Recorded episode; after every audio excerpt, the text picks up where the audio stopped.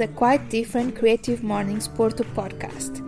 This is a special session to celebrate our 6th anniversary and our 5th session in Oporto, the first Portuguese city having Creative Mornings in 2013. And to celebrate so many positive things, we did an alternative session. We did it late afternoon instead in the morning, and with cocktails instead of the usual breakfast. Fashion School Gudi opened their doors to host this special cocktail session. Opeo Spritzer brought amazing drinks to cheer with us and to surprise all of our guests, the Apple Factory contributed with some delicious caramel apples. Especially for this session, we had the sponsorship from Fundação António Manuel da Mota, a local foundation deeply committed with arts and culture that allow us to have a musical moment with a senior choir singing Portuguese rock songs. Another difference in this special edition was the language. Usually, Creative Mornings Porto sessions are in Portuguese, as it is our official language, but in this special edition, we chose English to communicate among our community and with our lovely speaker, Lisa Lang. Owner of the two brands ElektroCouture and the Powerhouse, she has been listed as one of the 50 most important women for innovation and startups in Europe. It was such an honor to have her at Creative Mornings Porto to share with us her experience, her story, and mostly her positivity. Hello, everyone. Thank you so much for, for having me. This is like really, really, really nice. I'm really honored to be surrounded by so many creative people. I feel like family. Uh, also, like I'm the result. What happens when a software engineer meets a designer? They both live in my head, and they have a very long, they have a very lovely time. They party all the time. so, um, the way how I actually started with this crazy project, which is uh, called Fashion Technology, uh, started with the question, "What the fuck?" Here, there I was uh, in a male-dominated environment as a software engineer. And uh, at the same time, I was a fashion lover. I mean, I like to dress in nice clothes. And in software engineering, I just realized there's a uniform it's jeans and t shirts. But I never wear jeans and t shirts. So, but at the same time, I can kick everybody's engineer's butt because I really know how to, you know, uh, fight with machines. So over the time, I was like, okay, you know, what if I want to look pretty? but like my clothes can't do anything. Or I just, you know, put a lot of technology on myself and then maybe I look like this. so uh, this is a project from um, MIT 1990. Uh, uh, uh, so this is real, this is not fake. Uh, uh, and this is like Steve Mann and the gang in his like uh, cyborg lab. Uh, Steve Mann, that's this lovely fella. But they are actually started, they were, they, they were the inspiration for Google Glasses. So when I started out and I was like all surrounded by technology, I got really, really frustrated. I was like, you know, I love technology. It's the coolest stuff. You can do things and can move things and maybe they make me fly one day. Uh, and on the other side, I love design. And I was like, why those two things don't work together because it makes totally sense, right? You know, uh, and then I was like, okay, let's do some research. And then I realized at university, the technology department faculty is as far away as possible from the creative people. Did you notice? And I was like, yeah, but like that wasn't that way before, you know, because we had like creative innovations in the past. We had innovations in the past. And since, I started uh, uh, studying art history, I was like, okay, before I need to go into the future, I need to study the history a little bit. Because, you know, back then there were also some smart people who had some really great idea. So I asked the internet and said like, okay, tell me stories which can lead me into the future. And then I found a story of the zipper. Last year was the 125th anniversary uh, of, of the zipper. Uh, and it was actually, I love the story so much because the zipper was actually developed by an engineer. But it was actually made for bags, uh, tobacco pouches, and something like that. And then only just like far, far later, it went into clothing, first for men and for children, you know, so be like a little bit faster. But also, like, you know, think about around that time when that zipper got developed, what else happened in society? We started to have cars, bicycles. We started to move far, far faster. That also meant we had to become far more efficient and faster. So, of course, the zipper made everything faster. Also, funny story the last one who actually got a zipper were women because it was kind of cheeky to think that, like, you know, women were like far easier to undress.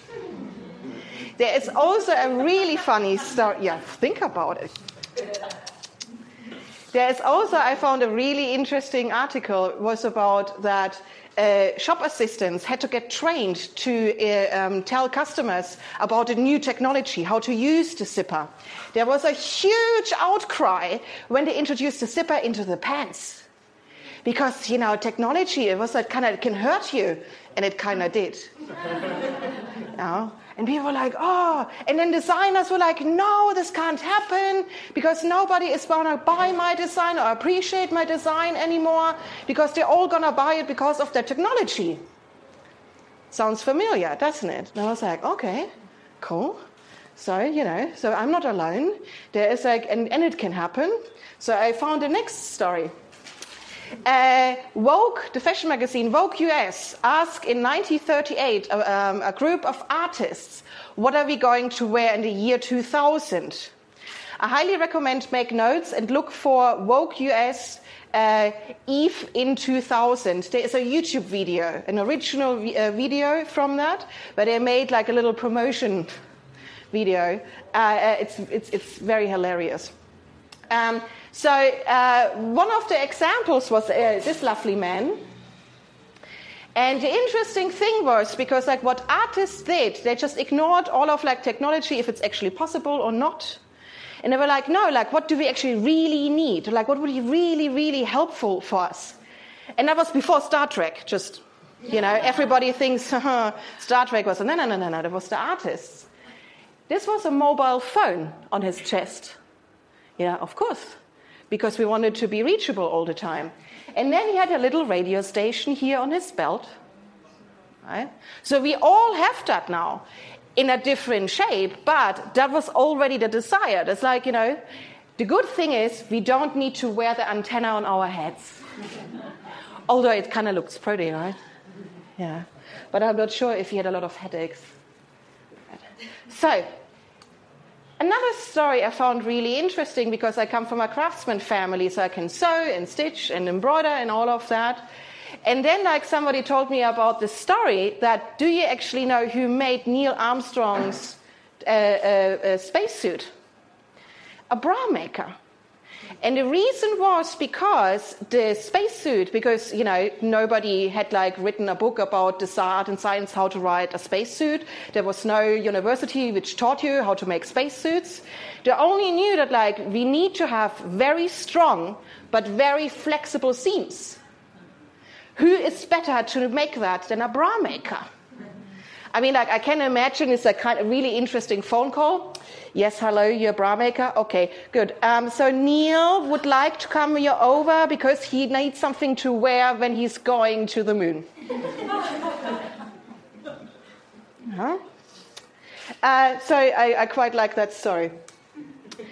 So, and then I was like, okay, there is nothing there. There is nothing for me there where I can actually, you know, wear something pretty and smart at the same time. And I was like, okay, good, well, then I just have to do it if there's nothing there. Uh, I was really lucky back then in Berlin. We had like a really amazing fab lab, and I started. I started to experiment. I had a job back then, and I was like, you know, I was, oh, it's just like me who is so crazy, and uh, I had access to to a maker lab um, where I learned how to 3D print and laser cut and solder LEDs. I have a thing for LEDs, lights, because light is very, very pretty. You know, because it's high, but it's high tech technology. So it's really interesting. People totally lose the, the fear of technology because light, right? For Christmas, you just like wrap, you know, the, the LED strings around you. So I was like, okay, let's, how about we start with light? And uh, I made this jacket with the sweat and tears of my hands, you know, I punched like 36 holes in this pretty jacket, put the LEDs in there, soldered it with my hands, burned my fingernails. Um, Also, like that jacket is from 2014, so it's never been washed. because back then you couldn't wash LEDs in textiles. I'll come back to that later. And I was like, okay, great, it glows. So the funny thing was, is because again, I was still in uh, uh, in a male-dominated environment in technology, and uh, I went to a lot of uh, meetups, you know, for for for techies, and they're usually, especially when I come in as a woman, like hello, they're like ah. But the cool thing is because I was glowing in the dark on my back, it was a really cool icebreaker. And I'm like, oh, LEDs, this is cool. Da, da, da. What can I do? And I was like, okay, this is this is really nice. Like, okay, but we can do more. So I was like, okay, like how about we make this interactive? So uh, uh, uh I, I, did like a little internal hackathon over the weekend with a friend of mine. So and we used an uh, Arduino, uh, little Arduino. So this looks huge, but it's like it's like this, like this, like oh yeah, like here, like this, a little bit, so like that. Uh, and it has a SIM card because this jacket has its own telephone number. And you can send a jacket a text message, and with that, change the color of the LEDs. so you can send text message hashtag red, hashtag pink, hashtag blue. And I was like, okay, cool, but you can also do effects. So I had like hashtag sparkle. So when you just like hashtag red, hashtag sparkle, it went like into red, like sparkled. Or you had like fade, and it goes like, hmm. and the special effect was hashtag rainbow. That's why it's called, you know, and then goes like up like this. So um, next time I'm here, I actually can I can bring it. At the moment, it's like in the basement and in the archive. Also, needs a software update. that was like okay, like there, I'm on. There, there's something. There's like all of a sudden, yeah, people really emotional reacted and like, but it looks so pretty. And I'm like, oh, think, oh, yeah, sorry, yeah, okay, good, yeah. Um, it's like also like talking, people talking with my back, or like also I had like the very few women which were actually in the room that just kind of followed me now, like, how can I buy this? And I was the cool thing about fashion was actually because like in fashion, you know, everything is about emotion. When you really, really want something, price doesn't matter. so I was like, okay, good. Um, maybe I should quit my job and try to find out what it is. So uh, um, um, I went to my husband. Uh, he's actually here. Hello. So, uh, and I said, like, I said, like, you know, I can't sleep. Like, this is driving me crazy. I need whatever it is, but like something is there. You know, people react emotionally. People want to buy it. I don't know how to make it because there is nothing that you, you can't go to like okay make me like a jacket with leds and they have to be washable and i need a battery and the sim card needs a software update where do you go you know, when you want to make something like this. I was like, no, I have to figure it out. And I said, like, okay, I'm going to give it a year. I'm going to give it a year. And like, if it fails, then it's fine. Because the worst thing what could happen to me was like the pain of regret of like me sitting, you know, with 80 years at a park bench and saying like, you know, I, I regret that I've, you know, I've never tried it. So I, you know, and that was five years ago. So and um, uh, so that, then I went further into research, and I was like, okay, good. You know, how about we look at fashion industry more from a technology standpoint of view, because it has something to do with technology, right? And fashion, as we saw, like, is really innovative. They did like they used to do really, really cool stuff. So I did a little bit of research, and in the Fab Lab, they had like a mobile knitting machine. You know, it's like those those knitting machines, and you have like these thingy where you just do that like that. And then I realized, hang on, hang on, like what is that paper thingy?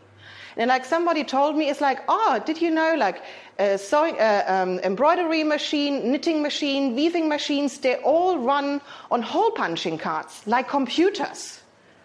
And I was like, wow, that means I can hack them, right?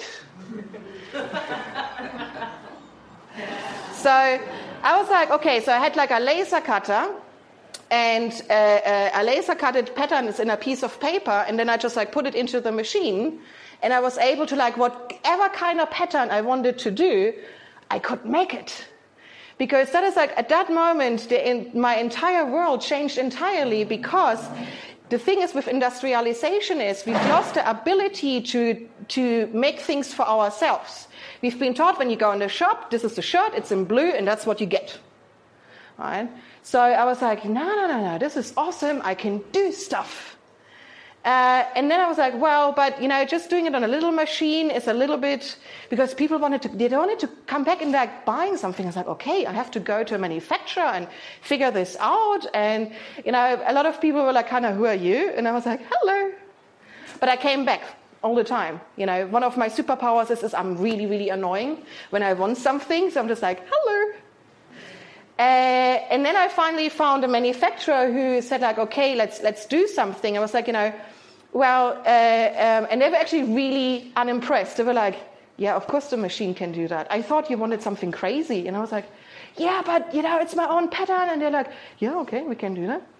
So uh, I made a collection. So this is the pattern of the Berlin city map. And uh, uh, so it's like Oeko-Tex standard, it's like uh, uh, merino wool, uh, it's, it's, it's, it's made in Germany. Uh, and it's also like with Jacquard. So for everyone who knows Jacquard, the cool thing is with those um, knitting machines is that they actually knit the negative on the other side. So like on the one side it's black and white, and then you turn it over and it's white and black. From a business perspective, awesome, you know, because I made one, I made one pattern, and then I had like the white collection and the black collection. So this is beautiful. There should be more out there. And then Marlene Dietrich came to us. Everybody knows Marlene Dietrich, the famous singer, songwriter. Also, she is known to be the queen of light because she was the absolute master in making sure to set the light wherever she was on stage perfectly for her face. She knew that. So in 2017, we had a, uh, movie production company came to us and said, like, look, this is actually like the 25th death anniversary of Marlene Dietrich. We want to make a documentary, but we want to do like a different story. And I was like, okay. So luckily in Berlin, uh, the German Kinemathek actually has the entire archive from Marlene Dietrich. It's also a little bit sad because it's locked away and nobody has access to it. Everything what she ever wore, shoes, oh my God, shoes, um, everything was there. So we went into the archive and we discovered two letters from 1956. That was around the time where she actually changed careers and uh, was uh, um, singing in, uh, in Las Vegas. And uh, also, she was actually, besides being the queen of light, she was a really hand on designer because she teamed up with a fashion designer and she actually developed the concept of the nude dress, as you can see here. If you remember the, the famous dress from uh, Marilyn Monroe, you know, when she sang uh, uh, Happy Birthday, Dear Mr. President, that was from the same designer. But like Marlene concepted it first. And in the archive, you see handwritten notes because she was really anal. She was like, no, we have to do this and we have to do this and we have to do that. Because she was a showgirl. She wanted, you know, to, to pedazzle people. And I was like, this is amazing. And then we found those letters where she sent letters to her designer and said like, I want a dress which glows and is interactive. And I was like, I can die now. Okay, good. Because that was the thing, it's like, of course, you know, because she and she she wrote pages over pages, like very very strict instru- uh, instructions. There have to be flowers, darling. There have to be flowers, and you know, the, the, nobody can see the light because she wanted to bedazzle people. She wanted to like, is it like now glowing or is it sparkling? And of course, every song she was singing, the light setup on stage changed entirely. So of course, she didn't have time to change the dress. So the dress had to change with her. So it had to be interactive. Funny thing was that because we were a little startup, you know, it's like we couldn't compete with any like haute couture companies. The interesting thing was that the production company came to us and like we went to all of the big fashion designers and they all said they can't make it happen because it's electronics and textiles. And I was like, but I can. oh my God. So we lived with Marlene for three months and uh, we made a dress. This is the dress. Uh, when you go to the website, there are lots of pictures and videos and everything. There, you can also find a link there for the documentary from um, Arte, um, uh, where you can see us, where we actually went to the machines and changed everything. But also, I wanted to explain the Marlene hole punching card. uh, we had to develop. So this time we work, we work with embroidery machines. So this is how the machine reads it. You see, like all of these circles here so this is actually the electric circuit. So you don't see any cables or something like that.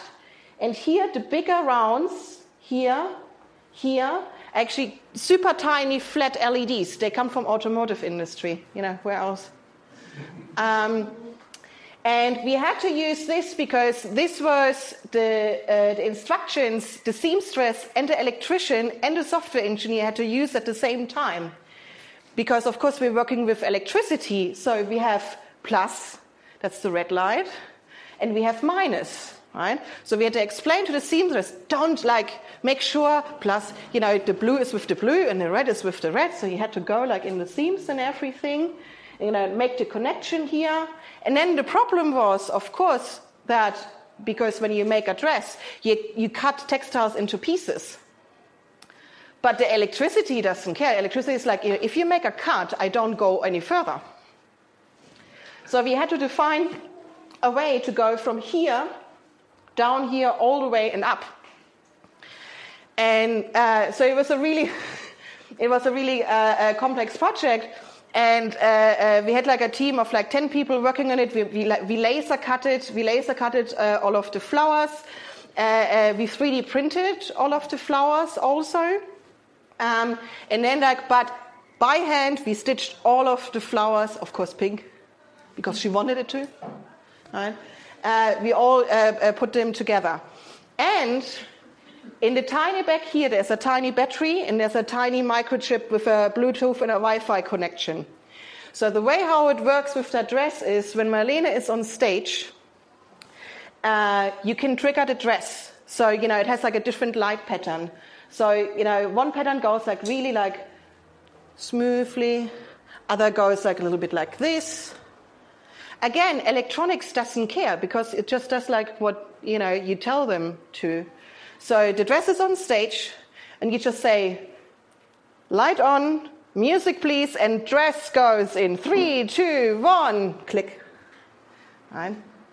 So that was kind of like, this was kind of like my, uh, uh, Marlene is kind of like my, my, my spirit animal.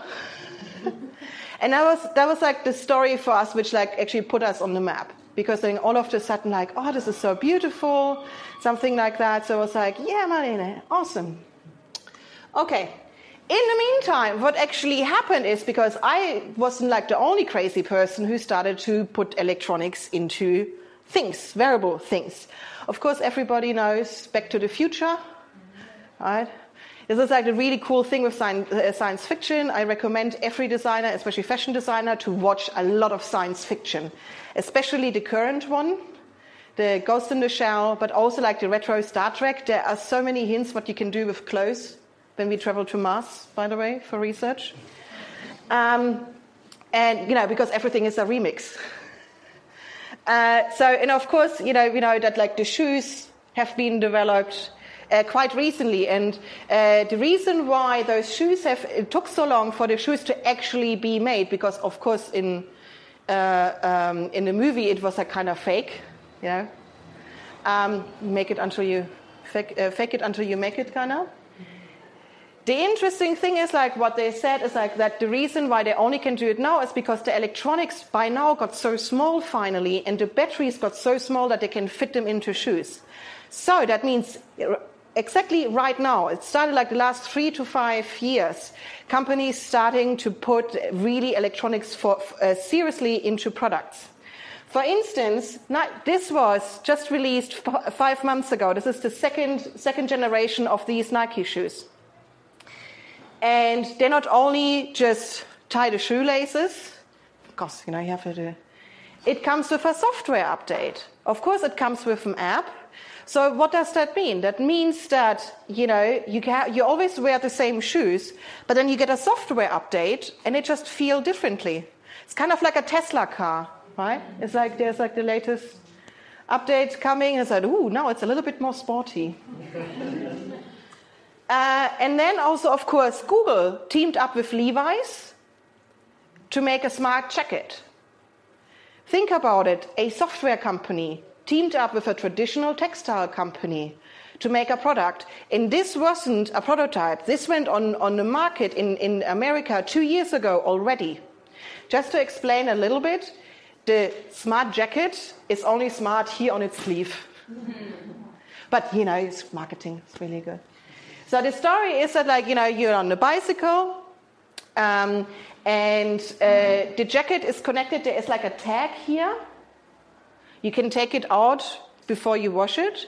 And that tag has a Bluetooth connection. And with the Bluetooth connection, you connect with your, uh, with your, of course, Google phone. And then when you're on the bicycle and when you listen to music on your Google phone, uh, then you just go with your finger and you just go like this. Next song. Or just like make it a little bit louder or like less, right? So the interesting thing when I showed it to like technology people, they're like, seriously, I've done that 30 years ago because it's nothing new. Bluetooth is a very old technology. Conductor thread is a very old technology. And uh, uh, also the techies, they were like, also like a kind of little bit upset, you know, because like, why did nobody buy our jacket? It's like, well, because it looks shit. so this is quite interesting is because also what does that mean is actually there's the power of designers, especially fashion designers, to make technology accessible because the whole concept of like making things pretty is not only like, oh, pretty and stupid. No, no, no, no. This is like making technology not looking scary and you stupid. And that's really, really important. And of course, Google, because I have one of these jackets, they sent me that email three months ago. There's a software update for your jacket, now with new features. And I was like, ah, yeah, okay, so this is what the future is gonna be. This is not about, oh, like the latest runway from Paris. This is like the latest software update from Paris. Update your handbags, update your shoes. We're used to that. We do that with, with our phones all the time, right? So, like, the next thing is like in our, with our clothes. So, because that's what we are on the point, like, that's the future. It's like, what does that mean? Because if like technology wise, everything is small enough that we can put it into textiles, that we also have like the software layer on top of it. So like what do we actually want to know and what do we actually need in our clothes? Because maybe did you notice when you see like all of the technology, inspiration, videos with flying cars and going to the moon for holidays, which we will next year. Um, we have a creative morning on Mars, right? Yeah. Did you notice that they all wear cotton t-shirts? There's no innovation in fashion. It's like, and I was like, why? It's like, you know, because the, the, whatever kind of technology we develop, who is going to make it? Where are we going to make it? The fact, the question, what are we going to wear in future will literally touch all of us.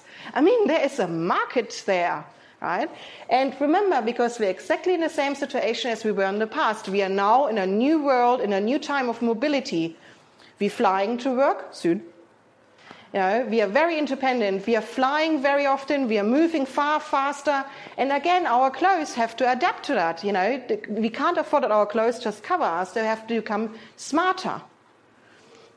The question is like, who is actually going to make it? Is it going to be the artists again who envision you know, the new concepts, and then like technology has to figure it out how to build it, right? So uh, one of the concepts actually uh, I developed in 2015 was actually the concept of wearable displays. Um, uh, I was like, well, you know, the thing is because you know we are moving all the time. In the morning we get dressed, but like there's so much happening from the morning when we get dressed, and then in the evening when we go to bed. Our mood is changing all the time. Our situations is changing all the time. I can't just like dress and undress, right? So like, wouldn't it be cool if I actually would have a garment which is like adapts to me? So like, you know, just change the color. In the morning I go like in pink, in the afternoon it's a little bit blue, in the evening I go a little bit darker. No darker. No, no, no, a little bit more darker. So um, and the funny thing is now, as you've seen, like with Samsung and Microsoft going with like the foldable mobile phones, I'm like, yes, right? I mean, it's, it's a little bit, but the interesting thing from a technology perspective is actually it's absolutely doable. It's just who's going to make it? Is it like the fashion designers? Because, you know, we saw what happened when only techies, you know, making wearable electronics, you know, uh, Steve with his gang. I don't think that's going to fly uh, uh, in, the, in the shops. So, uh, one of the things what I always remember, and this is one of my favorite quotes, is we are again in a time where actually the standard qualification we have from universities, from school, from the old systems don't really matter anymore. I mean, think about the bra maker and Neil Armstrong. They weren't prepared in school. They just, there was a new thing and they just had to kind of figure it out. We're exactly in the same situation. So that means the ability to learn and unlearn and relearn and learn again is the biggest and most important commodity we actually have in the 21st century. Thank you very much. Lisa Lang brought us an alternative vision that mixes fashion and technology. She is one of the 25 leaders in fashion and technology worldwide and made our life, and especially our clothes, prettier, easier, and smarter. Creative Mornings Porto happens every month through live sessions, videos, and podcasts. We look forward to our next exciting anniversary. Stay tuned!